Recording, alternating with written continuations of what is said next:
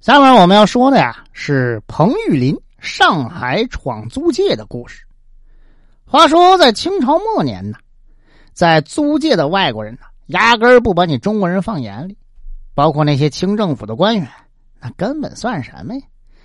外国人可以说是为所欲为呀。有那么一年，在上海法租界的外国人呢，强行想拆除一个叫四民公所的地方。而且还要把附近一大片土地都划进法租界的范围。四民公所那是宁波同乡会办起来的，宁波籍的人呐都不答应，连上海人也反对。当时就罢工的罢工，罢市的罢市，全上海人都支持。这声势啊搞得很大，吓得法国驻上海领事手忙脚乱，只好到上海道台那耍威风，让他们出面。把这股风潮给压下去，上海道台也不敢得罪人家呀，是既不敢拒绝，又不好答应，赶紧吧，启奏朝廷，请示怎么解决这事儿。西太后就传旨，派太子少保、七省水师提督、军门彭玉麟为钦差，到上海处理这个事儿。领旨之后，彭玉麟带了三只官船，从南京出发，沿江而下。传到了吴淞口外，命令把所乘坐的官船假扮成民船，开进黄浦江，靠在十六铺码头上。靠好岸之后，彭玉麟带了两个随从上了岸。这两个随从是谁呢？一个叫张德禄，一个叫王德彪。他们三个人沿着外滩向北，哎，就溜达，溜达来，溜达去，溜到了巡捕房附近的时候，嗯。正好中午该吃饭了，旁边有一家叫大鸿运的酒楼。哎呦，真热闹啊！进去一看，楼下是满满当当的，没有空座。到楼上一看呢，嘿，楼上还行。这跑堂的赶紧过来招呼，安排他们三个人坐好，送上菜单，还郑重介绍本店名菜炒龙眼。彭玉林一听，什么什么炒龙眼啊？没吃过呀，尝尝鲜吧。价都没问，就叫了一盘。堂官啊，赶紧又捧上一壶状元红的酒，放在他们桌子上。不多一会儿，一盘炒龙眼就端上来了。呵，那真是色泽鲜亮，清香扑鼻。彭玉林夹起来一块，那么一尝，嗯，不错不错。三儿就赶紧吃上了。正吃着呢，来了一位老人家，也上楼吃饭。跑堂呢也招呼他坐下，送上菜单。这老人家是谁呢？是松江乡下的土财主，家里是挺趁钱，但从来没来过上海。这回呀，也是在家里吵了几句，心里不痛快，出来散散心呗。上海酒店的大门啊，他是从来没进去过，也不懂怎么点菜，又怕让人家看不起，就朝着彭林桌上那个盘炒龙眼说。哎，就这个一指，就这玩意儿，给我端一盘来。好嘞，炒龙眼一盘。吆喝着，跑堂子就下去了。过了一会儿呢，这盘炒龙眼又端上来了。这老人家一尝，嗯，哎呀，到底是人家上海的大馆子呀！这鱼眼睛都做的这么好吃，嗯，看来呀。我以后得经常出来见见世面呐。这老人家呀，一边想着一边吃着，把在乡下跟家里人吵嘴的事儿啊，都快忘光了。那桌上，彭玉林他们三个人吃挺来劲儿，一会儿功夫，炒龙眼吃完了。哎呀，彭玉林好像没太吃够，把堂官叫过来，哎，我说，再给我们来一盘。那个松江的老人家呀。虽说是第一次到上海，不过人家吃的速度也不慢呢。再加上酒量不错，所以啊，他那边炒龙眼呢也吃没了，也学着彭玉林那样。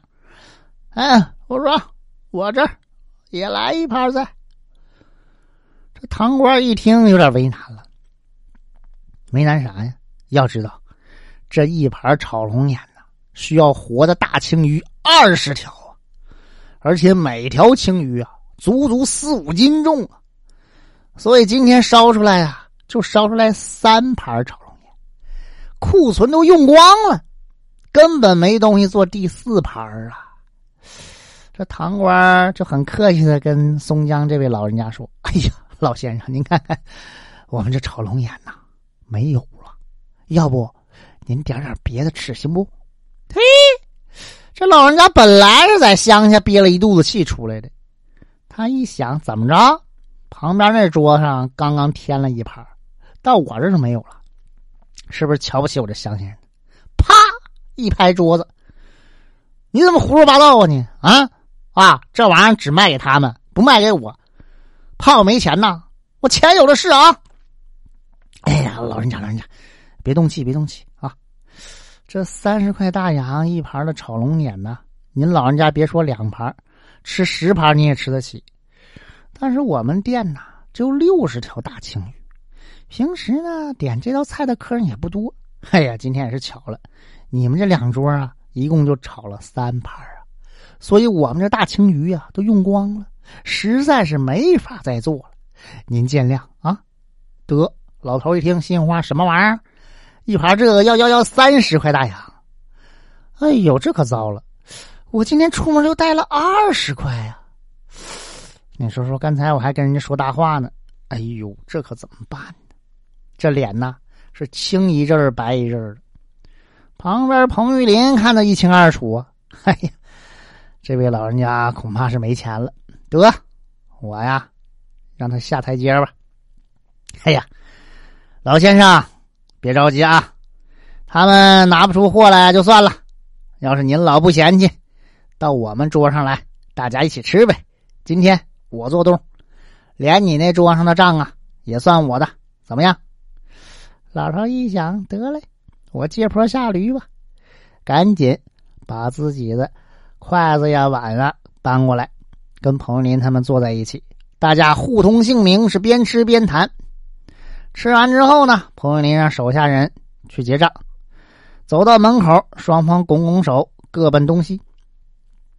彭玉林三个人走出大鸿运酒楼，刚走没几步，他手下这个王德彪啊，有点尿急，没办法，在附近墙角那儿拉下裤子就开尿。巧了，巡捕房那有个看门的巡捕瞅着了，走过来一把抓住王德彪的衣领：“你在这撒尿不行，罚款六只饺子啊！罚款？对呀，规定小便罚六角，大便罚一只大洋，拿不出来就跟我走，关上三个钟头。”这巡捕啊，这巡捕也不是中国人，到现在话说呢是越南人啊。这法租界嘛，越南巡捕就把王德彪抓到巡捕房关起来了。彭玉林一看，干哈抓我人？就因为撒泡尿的事儿，他就要见巡捕的领班。这越南巡捕也不知道彭玉林啥来头，一口拒绝，要么拿钱，要么就在里头关三个钟头。你们赶紧赶紧赶紧出去出去，别进来。想进来也行，你们也在外边撒泡尿、拉泡屎就能进来了。说完就把彭林给轰出来了。嘿，彭林这气，他也没受过这个呀。把张德禄叫过来，说：“你呀是这么这么这么这么这么回事。”张德禄一听，好嘞，一溜烟的功夫跑到码头上，把船上三百名兵丁集合起来。弟兄们，一会儿我带你们到一个地方，到了那儿听我命令，我喊一。你们就解裤子，我喊二，把裤子给我脱下来；我喊三，都给我蹲下来拉，不管有屎没屎，都给我拉，使劲的拉，认真的拉。谁要是不拉，回来我打烂他屁股，听见了吗？这三百来个大兵信上话了，这什么任务啊？这是集体拉屎，有点意思啊！听见了。张德禄就把三百个大兵带到巡捕房门口停下来。门口这个越南巡捕一瞧，这干嘛？这是这真是啊，心里就慌神了，赶紧嘡一下把大铁门关上。那头赶紧打电话报告。报告完了之后，听听门口外有啥动静没有啊？嗯，他们干嘛呢？就听外面喊：“立正，一、二、三。”听外头喊没动静了，这巡捕啊偷摸的往外头一瞧，哎呦我的亲乖乖，好几百个大老爷们儿白花花的屁股对着巡捕房搁那拉屎呢。哎呦，这还了得！这巡捕啊，硬着头皮走出来，哎，不能在这不能在这快起来，快起来！哎，谁搭理他呀？不一会儿，你就闻那味儿吧。嘿呦，臭气熏天，屎尿遍地呀。这巡捕啊，也不死心，还搁那大声嚷嚷：“谁搭理他呀？照样该尿尿是该拉拉。”一开始有几个过路的人在这看热闹，后来人就越聚越多呀，最后连车都没法过了。这事儿后来就传到法租界董事局那几个董事耳朵里了。这几个董事本来为了拆四名公所的事整的焦头烂额的，怎么玩？集体在咱们这巡捕房门口，呃，大便，好几百人。哎，我说这谁胆这么大，上巡捕房门口？哎，等会儿哥几个，一般人肯定不敢这么干的，肯定有人指使。赶紧赶紧，派人打听打听。东打听西打听，这才知道是清政府派到上海来调停四民公所这个事儿的太子太保、七省水师提督军门彭玉林干的。哎呀，彭玉林这个人惹不起。他们也知道，彭玉林跟其他清政府官员不同，为人是刚强正直，不太好惹。行啊，法租界董事局就派了个代表。跟彭玉林协商这个事儿说来说去就希望这个事儿吧，就拉倒吧，有什么条件谈呗。彭玉林对外国人向来是很刚正的，我们国家都跟你们让步了，同意你们在我们国家开辟租界做生意，赚我们中国人的钱。你赚了我们的钱，怎么连我们拉屎撒尿的地儿都没有？这是个啥道理？你们呐，在马路上每隔一段就设一个厕所。方便百姓，尤其是巡捕房旁边啊，更要建一个大点的厕所。不然的话，四民公所的事啊，我也办不了。就让这儿的百姓闹吧。啊，法国人也知道彭玉林不好惹呀。行啊，这事儿啊，别闹大了，就答应了。盖厕所，尤其是巡捕房那儿。不过你说你在巡捕房跟前盖，哎呀，有点不太好看呢。